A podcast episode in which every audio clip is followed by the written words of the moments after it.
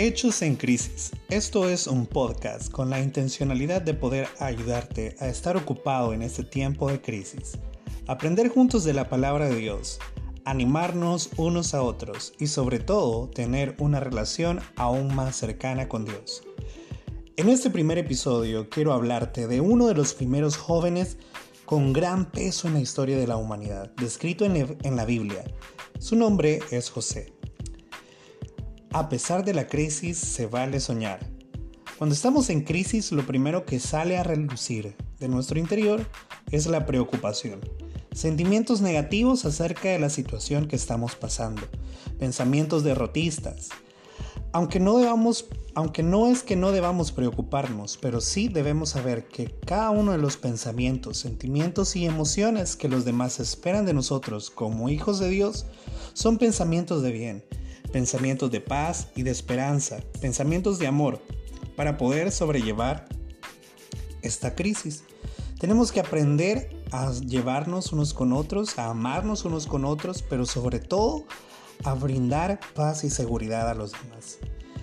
En esta historia acerca de José, se trata de un joven soñador que a pesar de estar en una familia muy, muy numerosa, se sentía solo por momentos. Eran días difíciles en los que José, a pesar de que tenía muchos hermanos, él se sentía solo. ¿Te imaginas esta situación? Probablemente te sientes identificado. Pero no se trata de eso. José no estaba en un momento de crisis cuando él estaba en la tierra, pero sí había una crisis familiar. Sus hermanos no le agradaban, o él no le agradaba a sus hermanos. Todos eran con distinto carácter y percepciones diferentes de la vida. En una ocasión José, en Génesis 37:5, decidió contar algo a sus hermanos y era un sueño. Y sus hermanos, en lugar de recibirlo bien, lo odiaron aún más. Este joven vivió en crisis en su hogar. Vivió momentos que tal vez lo decepcionaron, momentos que Creía que no iba a poder superarlos.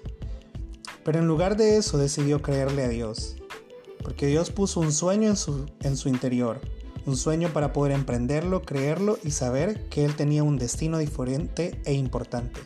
Muchos de nosotros hemos tenido sueños despiertos, soñamos con mejorar nuestras familias, soñamos con nuestras carreras universitarias, soñamos con una familia mejor, soñamos con ayudar a nuestros padres, y no es posible lograrlo. Solo necesitamos saber que aunque los demás no crean en nosotros, Dios seguirá creyendo.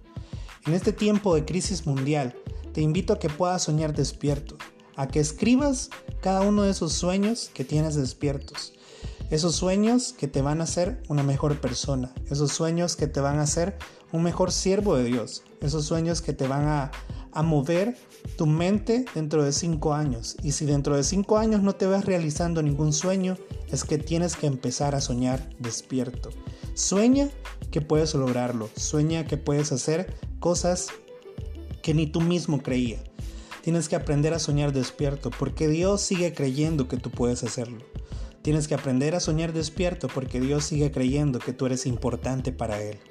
Jeremías 29:11 dice que Él solamente tiene pensamientos de bien acerca de nosotros.